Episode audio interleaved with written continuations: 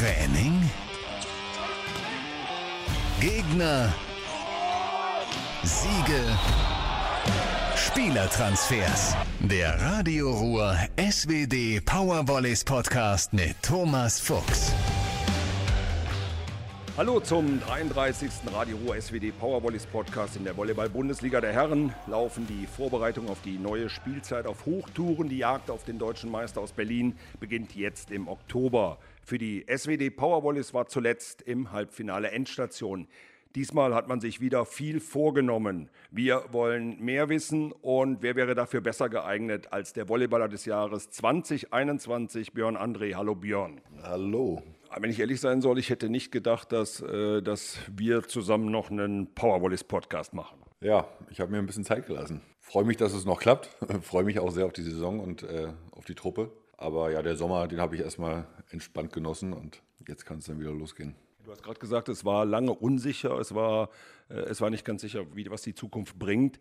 Was hat denn jetzt den Ausschlag für Düren gegeben? Na gut, für mich stand eigentlich von vornherein fest, dass äh, entweder wird es jetzt Düren nochmal oder gar nichts. Also ich hatte jetzt da keine, keine großen Alternativen, wo ich jetzt sage, da würde es jetzt woanders noch gerne nochmal spielen, sondern ich wusste das mit der Mannschaft, mit der Truppe, das macht mir Spaß. Sportlich hat mir Düren jetzt die letzten vier Jahre super viel gebracht, dass ich sage, ich fühle mich hier wohl. Also auch mit den, mit den Fans, wie der Verein geführt wird, äh, das drumherum. Das funktioniert alles und damit kann ich mich identifizieren. Und dann war es einfach nur noch die Frage, kann Düren das stemmen von, von ihrer Seite aus? Wollen sie das stemmen? Und ähm, als dem da nichts mehr im Wege stand, haben wir dann gesagt, machen wir es nochmal. Die Konstellation war ein bisschen ungünstig. Du hattest eine prima Unterkunft. Da musstest du raus. Wie, wie, hast du denn die Zeit überbrückt? Na gut, das war jetzt sowieso, das war ja letztes Jahr. Das wusste ich dann schon relativ zeitnah, dass da aus der Mühle ein Restaurant wird. Und das wusste dann auch der Verein. Schwieriger war es jetzt, glaube ich, einfach auch was zu finden, was auf die Schnelle wieder parat war. Und da haben sie jetzt hier eine schöne Wohnung gefunden für mich und jetzt kann man sich hier auch wieder heimisch fühlen. Hat sich deine Rolle bei den Powerwallis in der Zeit so ein bisschen verändert? Ich sag mal so, du bist für die jungen Spieler auf der einen Seite so ein bisschen Vorbildfunktion, vielleicht auch Papa Björn. Ähm, jetzt sind die Jungs ein bisschen flügge geworden.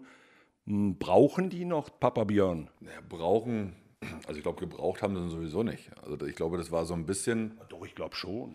Ja, ich glaube, das ist wirklich so, man, man wächst ja auch so, ein bisschen rein. Und es war ja nie so, dass ich jetzt gesagt habe, ich bin jetzt nur hier, um den Leuten zu erklären, wie man Volleyball spielt, sondern ich ja ich spiele ja auch einfach gerne Volleyball. Und was dann jeder für sich mitnimmt oder aufsaugt oder, oder annimmt, ist ja immer noch jedem selber überlassen, auch den Jungspielern. Und daran hat sich nicht viel geändert. Ich glaube, dass, so wie es bei mir auch immer war, man, wenn, wenn da irgendwas ist, was man sieht und man aufschnappen kann und einer weiß vielleicht mal was besser, dann nimmt man es auch mit, auch jetzt mit 41. Ne? Das, das ändert sich ja für mich nicht. Und klar sind die Jungs, die werden alle älter, werden alle erfahrener. Es gibt jetzt so ein, zwei, die jetzt auch mal Nationalmannschaft jetzt dabei sind und reingeschnuppert haben. Die kommen natürlich mit ganz anderen Erwartungen oder Zielen jetzt natürlich auch wieder in den Verein. Ne? Die fangen jetzt nicht mehr bei Null an.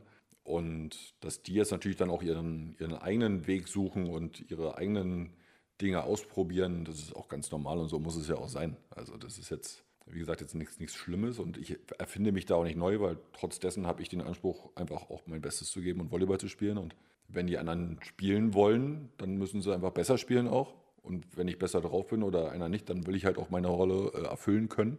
Und trotzdem ist es halt ein Wettbewerb. Also wir sind auch intern alle heiß drauf zu spielen und sicherlich hebt es ja auch das Niveau, dass man sich einander ein bisschen reibt äh, und sagt so, ach, jetzt macht er das, jetzt muss ich jetzt mal wieder ein bisschen nachlegen oder dass sich da keiner hängen lässt und äh, das macht halt eine Mannschaftssport auch aus. Kommen wir zu den Veränderungen. Es hat sich ja einiges verändert. Einer von den alten Hasen, Tim Brossock, der ist gegangen. Dafür habt ihr einen neuen Mittelblocker, 2,8 Meter, acht, einen Riese im Grunde genommen, Luc van der End. Was ist das für ein Typ? Er ist ein cooler Typ. Also ich muss mich noch daran gewöhnen, dass er fließend Deutsch spricht, weil ich mir immer irgendwie, immer wenn er kommt, spreche ich Englisch mit ihm und er immer auf Deutsch antwortet. Ja, ist halt auch noch ein junger Mittelblocker. Trotz dessen hat er halt schon relativ viel Erfahrung gesammelt. War jetzt auch bei der Nationalmannschaft? War Nationalmannschaft dabei, hat in Herrschen gespielt ähm, und ist auf jeden Fall eine, eine, Bereicherung an sich fürs Team. Ne? Klar, Tim ist auch eine, ein Spieler, den, den, kriegst du nicht so einfach zu ersetzen. Ne? Also der hat, glaube ich, so viele Jahre gespielt. Sicherlich hätte, wäre das auch noch schön gewesen, wenn er da geblieben wäre. Aber ich glaube, dass Luke äh, auf jeden Fall ein, ein Top-Mittelblocker in der Liga ist. Äh, klar, eine imposante Erscheinung erstmal sowieso. Und ja, wir arbeiten jetzt daran, dass, sich, dass er sich hier wohlfühlt, dass alle reinfinden. Und wenn das dann erstmal alles eingespielt ist, glaube ich, dann ist es eine ordentliche, ordentliche Ansage. Auch im Trainerteam hat sich was verändert. Der Rafael hat sich noch eine Co-Trainerin an Bord geholt, Carolina Bettnarek. Erzähl mal, wie läuft das? Hast du schon mal eine Frau als Trainerin gehabt? Carolina ist ja so ein bisschen gekommen, die macht ja auch Physiotherapeutin, also die macht den Fitnessbereich ein bisschen und unterstützt Rafa als Co-Trainer. Also sie ist grundsätzlich eher so ein bisschen auch für die Pflege der, der Spieler zuständig, äh, immer, immer griffbereit, immer wenn einer mal was hat, ist er halt dann auch anwesend in der Halle und kann schnell mal eingreifen. Das ist natürlich für die Mannschaft super. Ähm, hat selber Volleyball gespielt, kennt also auch das Spiel und ist im Moment vielseitig einsetzbar. Also das ist halt eine Sache, die ist halt immer viel wert. Ne? Auch für, für unseren Trainer ist es viel wert. Björn Arne kann jetzt nicht immer vormittags, also meistens ist er nur abends im Training dabei. Und ich glaube, dass es eine gute Kombination ist, sonst hätte er es auch nicht gemacht. Also die kennen sich auch schon relativ lange, glaube ich.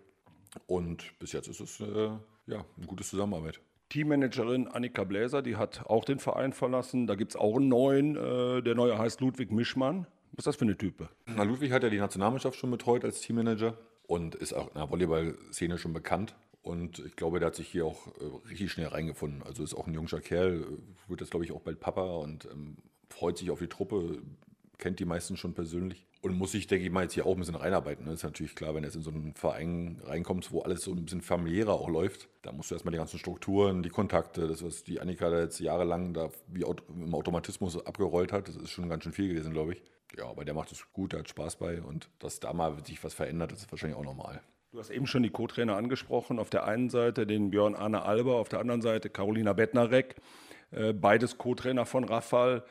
Siehst du dich auch so ein bisschen in einer Nebenrolle als Co-Trainer? Nee. Ähm, das überlasse ich gerne den anderen. Also ich glaube, dass, dass das Trainerdasein ist schon was ganz Spezielles. Also ich glaube, dass wir eine Mannschaft sind, die sehr gut autark funktioniert. Also wir haben halt relativ viele Spieler, die halt auch einen gewissen Erfahrungsschatz haben und die, denke ich, auch von den jungen Spielern oder auch von alten Spielern angenommen werden. Also in dem Sinne, dass wenn ich jetzt was sehe, was der, wo der Trainer vielleicht gerade nicht sieht oder nicht hinguckt, weil man kann nicht immer alle 14 gleichzeitig, dann äh, trainieren wir uns auch schon auch gegenseitig. Ne? Also es ist schon auch so, dass man sagt, hier, ey, probier doch mal so und ich gehe mal so und vielleicht wird da ein Schuh draus irgendwie. Und dafür brauchst du jetzt nicht immer einen Trainer.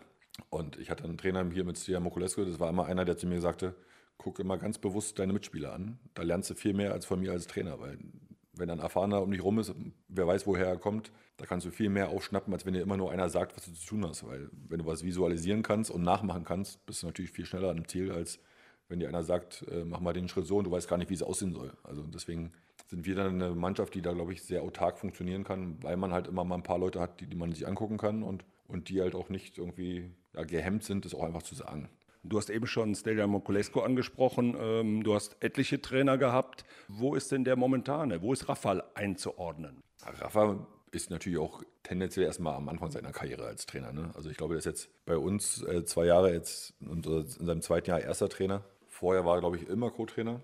Das merkst du natürlich, der wächst da auch in seine Rolle rein. Das wird, denke ich, von Jahr zu Jahr für ihn auch einfacher, ein bisschen strukturierter. Man entwickelt da sein System. Man muss ja auch sein eigenes Prinzip irgendwie sich erarbeiten, wenn man zum ersten Mal erster Trainer ist. Äh, normalerweise übernimmt man als Co-Trainer das, was der erste Trainer einem sagt.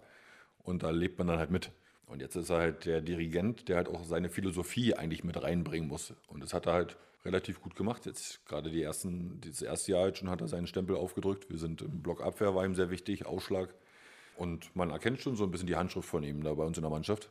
Und er ist halt auch sehr motiviert. Also er ist halt wirklich einer, der, wie er auch schon sagt, ne, der hat den ganzen Sommer darauf gewartet, dass es endlich losgeht, weil er halt Bock drauf hat zu arbeiten hier. Ist er der ruhige oder eher der impulsive? Na, Rafa ist schon, ja, ganz ruhig kann man jetzt nicht sagen. Er wirkt, glaube ich, äh, ruhig und ist auch der, ein guter Kumpel eigentlich, kann man sagen. Also ist ein sehr offener Mensch. Und trotzdem ist er ein emotionaler Typ. Man sieht ja auch beim Spiel, klar, wenn es läuft, ist man immer ein bisschen entspannter, aber wenn es mal nicht läuft, dann platzt ihm auch mal der Kragen und dann dann muss sowas auch raus und das passiert auch im Training. Also wenn im Training mal alles gegen die Hose läuft, dann macht er schon klare Ansagen und dann wird es auch mal lauter in der Halle und trotz dessen hat man immer das Gefühl, man kann mit ihm halt auch äh, unter vier Augen sich zum Gespräch rufen und dann äh, hat, er mal ein offenes Ohr für einen. Also es ist eigentlich ein sehr, sehr angenehmes Arbeiten und ein sehr angenehmer Mensch. Wir haben eben schon einen neuen Mittelblocker angesprochen. Ansonsten ist das Personal eigentlich ziemlich gleich geblieben. Auf der einen Seite die Routinierten mit, mit dir, mit Kotschan, äh, mit, mit, mit Gewert, mit Kapitän Michael André und auf der anderen Seite die, diese jungen Wilden mit, mit Röhrs, mit John, äh, Burggräf, irgendeinen habe ich jetzt bestimmt auch noch vergessen. Dieses Eingespielte, kann euch das äh, im Laufe der Saison richtig gut in die Karten spielen? Also wir hoffen sehr. Also ich denke, dass es immer ein Vorteil ist, wenn du als Kern, wenn der Kern funktioniert, wenn der zusammen bleibt. Weil diese ganzen Kennenlernphasen, die halt andere Mannschaften durchmachen, wenn du jetzt sechs, sieben neue Spieler bekommst, die können wir halt übergehen. Die Gefahr ist so ein bisschen immer, dass diese, man sagt ja auch diese Betriebsblindheit, wenn man jetzt lange in, in einem Kern zusammenbleibt, dann schleichen sich halt auch Dinge ein, die bleiben dann einfach drinne, weil halt kein neuer sie aufbricht. Aber dafür haben wir jetzt halt genug auch Input bekommen äh, von, wie gesagt, ein paar Spieler waren bei Nationalmannschaften. Dadurch hast du halt auch immer wieder fluktuiertes, da kommen ja neue Ideen rein und da bringt jeder so ein bisschen sein Know-how mit und dann, dann geht es auch wieder. Aber ich denke, dass es grundlegend immer ein Vorteil ist, wenn man nicht ganz so viel durch, durcheinander wechseln muss. Ähm, das Konstrukt steht. Ähm, jeder weiß, wenn er hierher kommt, was kommt auf einen zu. Wir wussten, wer ist der Trainer, wir wussten, äh, welche Spieler sind da, man kannte sich. Und da kannst du eigentlich dann auch direkt Tag 1 von 0 auf 100 äh, eigentlich ins Training starten. Und das ist, glaube ich, schon ein Vorteil gegenüber Mannschaften, wo jetzt viel, viel gewechselt wurde. Hast du mit deiner Entscheidung auch ein bisschen gewartet, um zu gucken, äh, was tut sich da? Also für mich war es eine, mit eine sehr ausschlaggebende Rolle, wer bleibt. Also wenn jetzt bei uns äh, mehrere Spieler gesagt hätten, nee, ich wechsle oder ich höre auf, dann wäre das für mich sicherlich auch eine schwierige Entscheidung gewesen. Und daraufhin, dass es aber nicht so war, war es dann auch relativ einfach. Jetzt läuft die Vorbereitung auf Hochtouren. Äh, wie würdest du die Vorbereitung bisher einordnen? Ja, ich glaube, wir haben so ein bisschen mit Auf und Abs. Ne? Also wir hatten jetzt äh, eine Zeit lang, lang bei uns ein paar flach, dann kam so ein bisschen die Sommergrippe rein. Dann kommen so dadurch dann auch ein paar Wehwehchen, weil das kriegst du halt nicht aufgearbeitet so schnell natürlich wieder. Und ähm, dann willst du natürlich auch deine Testspiele machen und dann musst du Kraftaufbau machen und dann hängst du wieder eine Woche in den Seilen. Also ich würde sagen, es läuft nicht alles glatt, aber wir sind auf einem guten Weg. Also ich glaube, wir haben jetzt auch noch äh, ein paar, paar Tage Zeit. Jetzt zum, zum Bounce Cup am Freitag äh, müssen wir halt mal gucken, wie wir alle drauf sind. Aber grundsätzlich sehe ich die Vorbereitung erstmal, noch, noch läuft es ja, aber wir sind guter Dinge, dass wir da gut in die Saison starten auf jeden Fall. Raphael hat, glaube ich, irgendwo jetzt in, in einem Interview gesagt, äh, Einzige, der nicht krank war, war die Ballmaschine. Ja, ja, das war wirklich so. Also es hat leider ist es so ein Punkt gewesen, es war halt schon sehr heiß hier, dann gehst du in die Halle, dann schwitzt du da, dann geht da die Klimaanlage an und dann, das geht schneller als man denkt. Ne? Dann kommst du raus und holst den Zug weg und dann lagen wir halt auf einmal, dann sind dann vier, fünf Spieler raus. Und das tut halt auch dem Training einen krassen Abbruch. Also sowas wie 6 gegen 6 trainieren, wenn immer drei, vier, fünf Leute fehlen, ähm, ist dann halt auch nicht ganz so einfach. Ich habe immer gesagt, lieber jetzt als später. Aber ja, es könnte sicherlich besser laufen, wenn alle gesund und fit sind die ganze Zeit. Aber das kannst du halt aber auch nicht garantieren und so kannst du auch nicht planen. Und damit musst du einfach umgehen. Tobi und Van der End sind auch ziemlich spät erst von der Nationalmannschaft gekommen, ne? Ja, aber die sind ja dafür im Saft. Also die kamen ja dann wirklich da an und ähm, brauchten jetzt ja an sich keine Saisonvorbereitung. Ne? Die kommen jetzt hier an und konnten direkt loslegen. Ich würde sagen, Tobi war fitter, glaube ich, als alle anderen, als er hier angekommen ist. Und deswegen ist es eine Baustelle, die ist, die ist nicht da. Da geht es jetzt nur darum, dass sie sich dann eingliedern und äh, dann geht es gleich weiter. Du hast das Wochenende schon angesprochen. Am Wochenende ist in Hildesheim Bounce House Cup. Äh, acht Bundesligisten, glaube ich, da. Eine richtige Standortbestimmung. Hm, das ist doch eine, eine prima Idee, oder?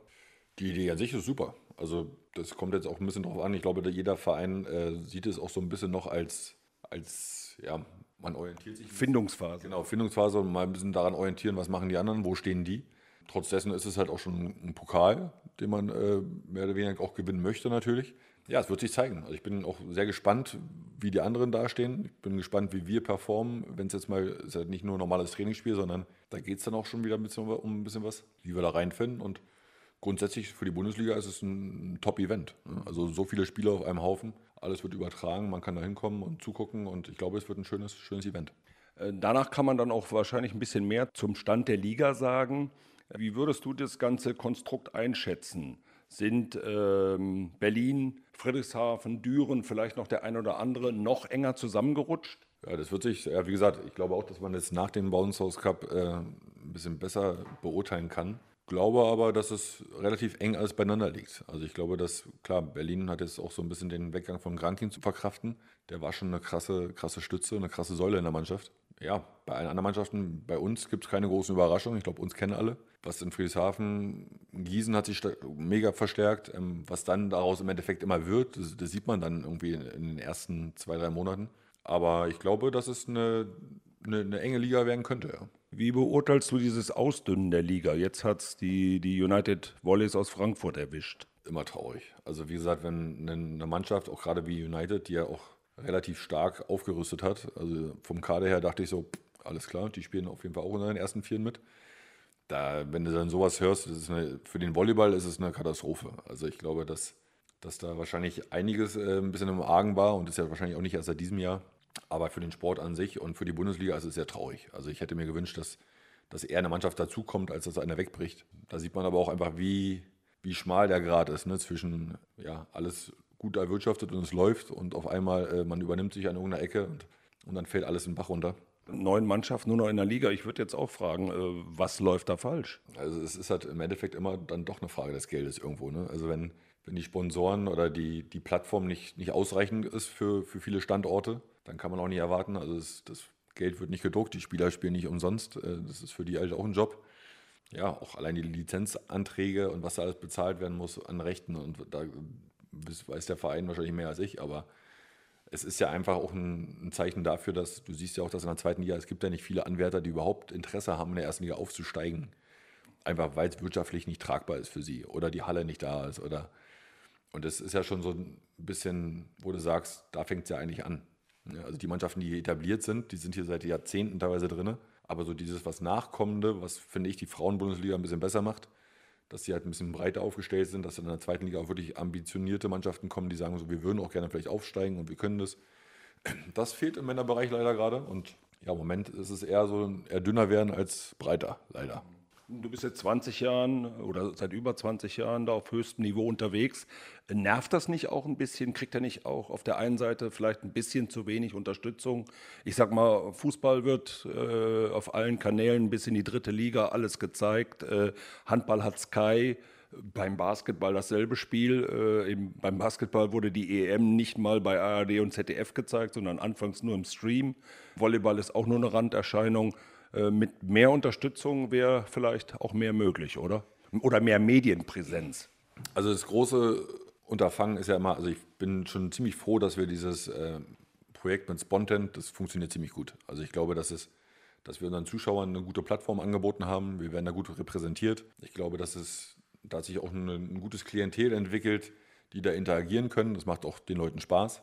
Was ich ganz klar finde, ist, dass die öffentlich-rechtlichen der Aufgabe gar nicht gewachsen sind und die auch nicht übernehmen. Und das meine ich jetzt nicht nur im Volleyball, sondern ich bin ja auch ein großer Sportfan allgemein. Und für mich ist es ein absolutes Unding, dass, dass eine Weltmeisterschaft im Hallenvolleyball oder Basketball oder Handball nicht im öffentlichen Fernsehen zu sehen ist, sondern ich kann mir da irgendeinen Quatsch angucken, wo ich mich, da frage ich mich, selbst Fußball geht ja aus dem öffentlich-rechtlichen auch immer wieder, wieder weiter weg, dass du sagst, jetzt müssen die privaten Sender, jetzt nimmt RTL, klar, Kostengründe sicherlich auch, aber dass der Sport da so gar, kein, gar keine Breite anbietet äh, auf den Kanälen, finde ich schon traurig. Weil ich halt auch, wie gesagt, ich gucke es halt auch gerne und jetzt, als auch diese Spiele kamen hier, diese europäischen Spiele mit allen Sportarten, das wurde ja ein bisschen übertragen. München meinst du? Geil, ne? Genau.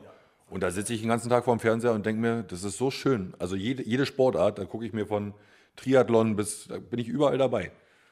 Aber man muss es halt anbieten. Ne? Und, und ich glaube auch erst dann kommt auch wieder dieser Punkt, dass du sagst, die Leute sehen es, die Leute schicken ihre Kinder in die Sportvereine. Immer wenn irgendein Großevent übertragen wurde, war danach sofort ein Zuwachs in der Sportart. Und wenn man es nicht zeigt und sich keine Mühe gibt oder irgendwelche Barrikaden hat oder warum auch immer, dann ist es sehr schade. Und das betrifft wirklich alle Randsportarten. Stimmt, sehe ich genauso.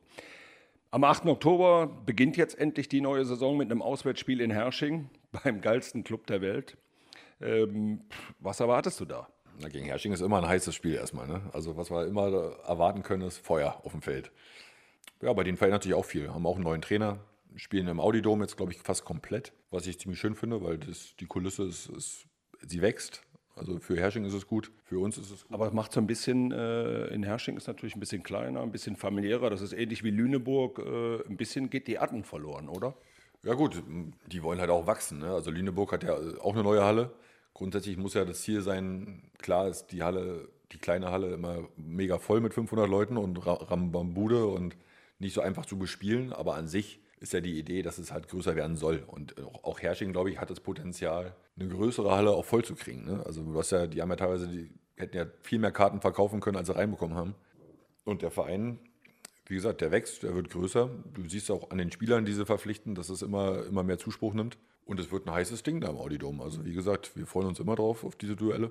Und das als erstes Spiel, da weißt du schon mal äh, ungefähr, wo du stehst. Das Heimspiel haben wir dann am 15. Oktober. Da ist in der Arena KW zu Gast. Was kannst du den, den Fans für so ein Spiel versprechen? Ich glaube, für die Fans ist es schon mal alleine deshalb spannend, weil es das erste Heimspiel der Saison. Ne? Alle sind da. Man will ja auch wieder die Leute wiedersehen. Also wir freuen uns auch, die Fans wiederzusehen. Das waren ja auch zwei Jahre, die waren jetzt nicht ganz so einfach für alle. Die Stimmung ist immer super, wenn die Halle voll ist. Es wird bestimmt auch ein interessantes Spiel, weil, wie gesagt, es ist noch eine große Unbekannte. Keiner weiß so richtig, was auf uns zukommt. Und es gibt halt auch keine leichten Spiele mehr. Ne? Das haben wir jetzt schon seit Jahren festgestellt, dass es keine, kein, kein Fallfahrtschein mehr ist. Egal wer da kommt, die Netzhoppers haben sich da durchgesetzt, sind ins Pokalfinale gekommen, ein Jahr lang. Da kann man sich nicht mehr darauf ausruhen, dass man mal irgendwie sagt, äh, wir sind Düren, wir sind jetzt Dritter geworden und äh, wir stehen jetzt über den Dingen, sondern da ist jedes Spiel, wo du nicht Vollgas gibst, äh, ist ein verlorenes Spiel, das steht fest. Und wir spielen einfach auch sehr viel besser, wenn die Halle tobt. Und das merken auch die Zuschauer und das merken wir. Und, und deshalb glaube ich, dass es einfach ein schönes Spiel wird. Man muss es ansprechen. Äh, wird Corona wieder ein Thema werden im Winter? Ich hoffe nicht. Ich befürchte ja, aber ich hoffe es einfach nicht. Also ich glaube, dass, also wie gesagt, ich bin jetzt auch kein Virologe oder sowas, aber ähm, bis jetzt äh, sieht es ja alles ganz gut aus und auch noch einigermaßen entspannt. Und ich glaube auch nicht, dass jetzt alles wieder zugemacht wird, aber grundsätzlich würde ich jetzt nicht meine Hand ins Feuer dafür legen, dass es jetzt alles so bleibt, wie es ist, sondern kann wahrscheinlich immer was passieren. Und wenn irgendeiner wieder sagt, äh, es darf wieder keiner mehr kommen, dann wird es auch so sein. Aber wir hoffen sehr, dass es einfach ein ganz normaler Spielbetrieb wird, dass es ein bisschen an uns vorbeigeht, vielleicht, dass es nicht mehr so schlimm wird und dass wir einfach mal wieder zusammen die ganze Saison über jedes Spiel zusammen feiern können. Tja, die Schlagzeile im April 23, erster Titel für die SWD Powerwallis und wohl möglich ein würdiges Karriereende für Mr. Volleyball Björn André. Wäre das was? Würde ich unterschreiben. Würde ich, würde, ich, würde ich nehmen. Also ich glaube auch, dass die Mannschaft sich das wirklich verdient hätte, weil ich glaube, die werden nicht, du wirst nicht ewig mit so einer Mannschaft so zusammenspielen können. Da wachsen die Leute raus, ein paar werden zu alt, das ist einfach der, der Lauf der Dinge. Und wenn die Truppe, die hätte sich verdient, vielleicht äh, mit dem Titel wirklich hier zu verabschieden, weil das ist eine geile Truppe. Der Verein gibt alles. Wir sehen, spielen Champions League, da wird äh, viel in die Hand genommen für. Und wenn man sich da am Ende des Jahres belohnen kann und sagen kann, du, wir haben es geschafft, dann sage ich, alles klar, nehme ich. Okay, gut. Ja, dann freuen wir uns mal auf die nächste Saison in der Volleyball-Bundesliga, hoffen auf starke Powervolleys, tolle Spiele in der Arena, in der Liga, im Pokal und natürlich auch, wie du eben schon gesagt hast, im internationalen Geschäft mit richtigen Top-Teams. Danke für das Interview im Rahmen des 33. Radio Ruhr SWD Powervolleys Podcast. Björn, viel Spaß mit den Powervolleys, viel Erfolg und bleib gesund. Dankeschön. Das war der Radio Ruhr SWD Powervolleys Podcast. Mehr Infos auch auf radioruhr.de und in unserer App.